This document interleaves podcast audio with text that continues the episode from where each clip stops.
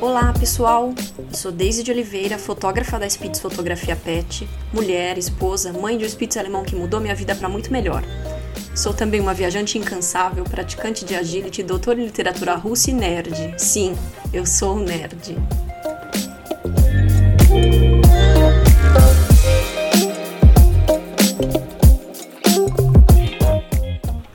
Sejam muito bem-vindos.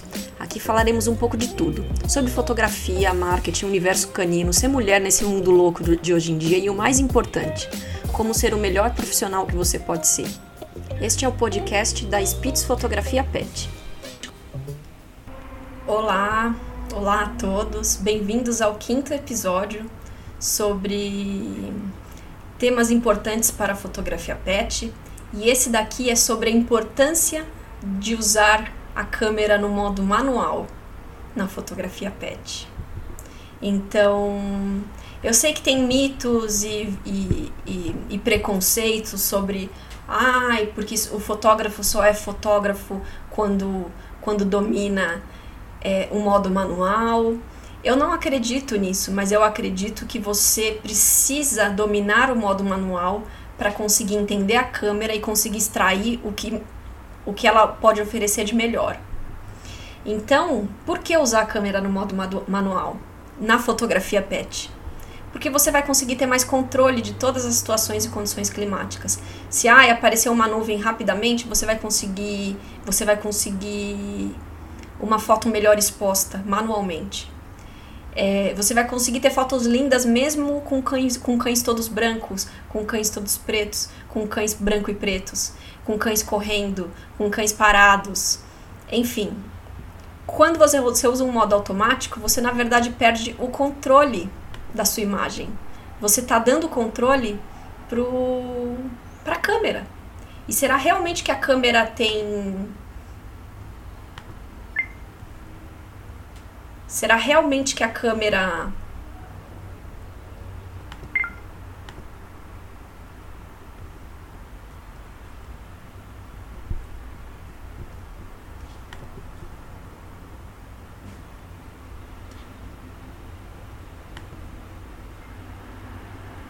acredito que você vai conseguir ter mais controle tudo com cães parados para a câmera. E será realmente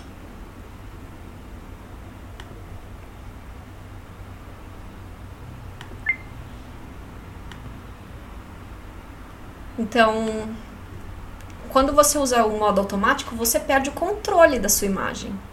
Você perde o controle de intenção da sua fotografia. E será que você, será que a câmera realmente sabe o que é melhor? ela sabe o que você o que você realmente quer. Então é preciso pensar nisso. Tá, e se eu ainda não domino o modo manual? É possível começar com prioridade de abertura.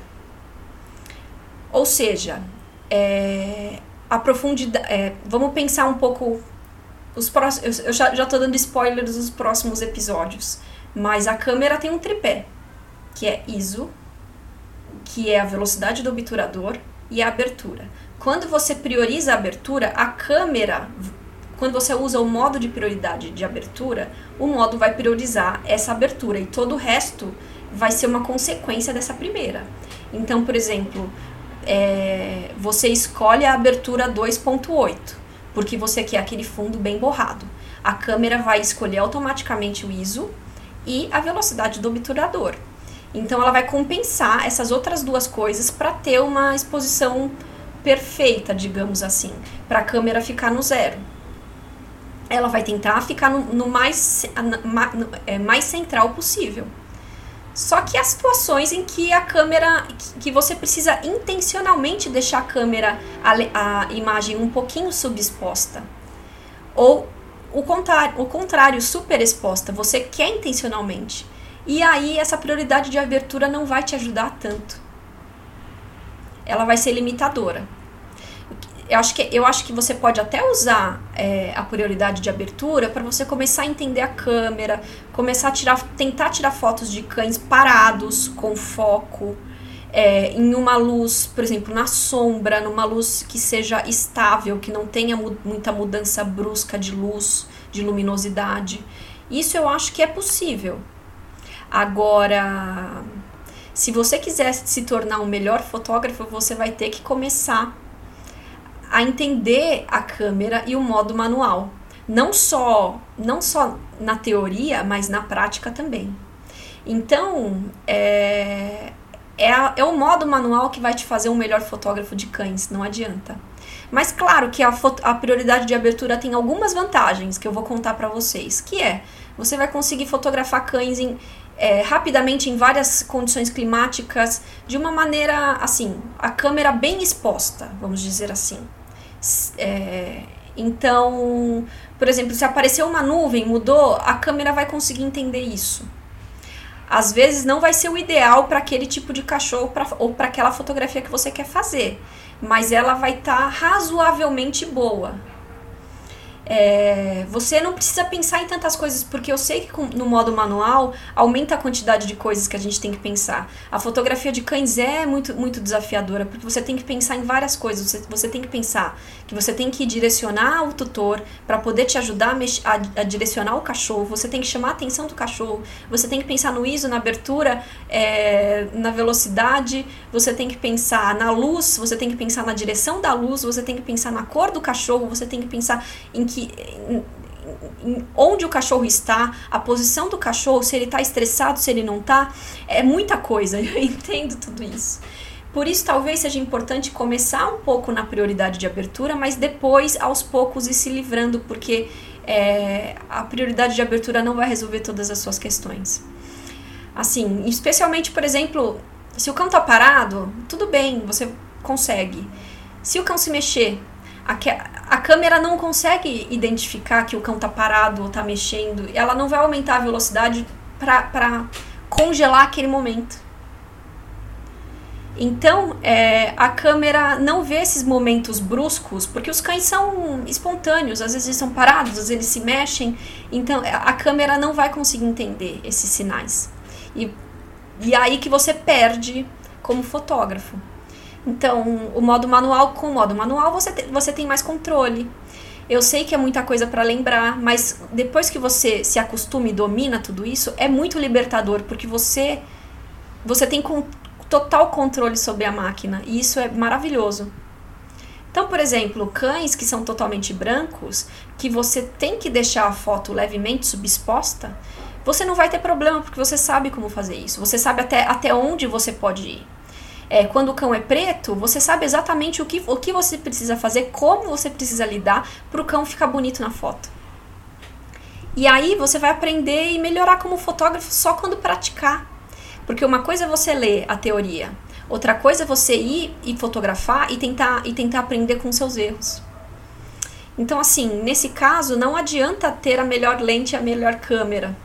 Porque se você não praticar e dominar a sua câmera, não dominar o modo manual, não adianta você ter uma câmera mar maravilhosa, não adianta você ter uma lente maravilhosa, porque não vai ser o suficiente.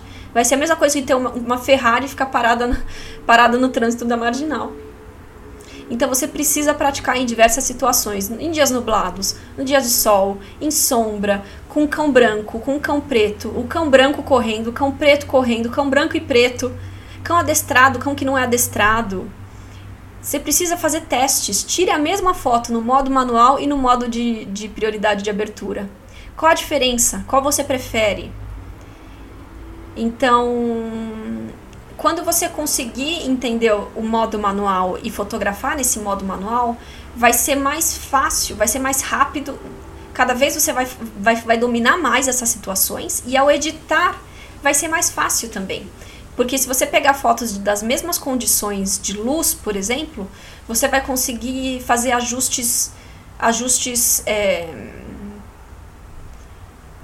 que eles chamam de batch, é, fazer ajustes coletivos no Lightroom, porque a condição de luz está a mesma, o cachorro é o mesmo e você vai economizar tempo.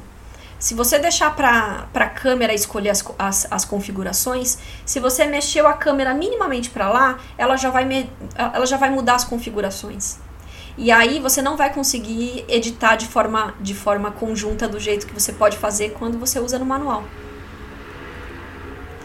E aí, qual que é o resultado disso? Você vai acabar sendo um fotógrafo melhor, não adianta. É, se você usar o modo de abertura, você não vai, você vai se acostumar, você vai se acomodar e você não vai dominar totalmente a câmera. Agora, por outro lado, se você usar o modo manual, nem que seja para usar o modo de abertura depois, em algumas situações, é, é, é, por escolha sua, não por falta de conhecimento. Conhece, consegue ver a diferença? Então, é, o que eu peço para vocês é não descartarem o modo, o modo manual. Na verdade, o modo manual que vai te que, vai fazer com que você cresça como fotógrafo, que vai fazer com que você tenha fotos com intenção, não fotos simplesmente tiradas, não só número, mas qualidade. Por isso, a gente tem que pensar também na questão de quantidade de fotos que a gente oferece para os nossos clientes. É um papo para uma outra, para um outro episódio, mas eu já estou adiantando aqui, porque a gente tem que pensar em foto com intenção e foto com intenção toma tempo. Então é isso. Eu espero que vocês tenham gostado e até a próxima.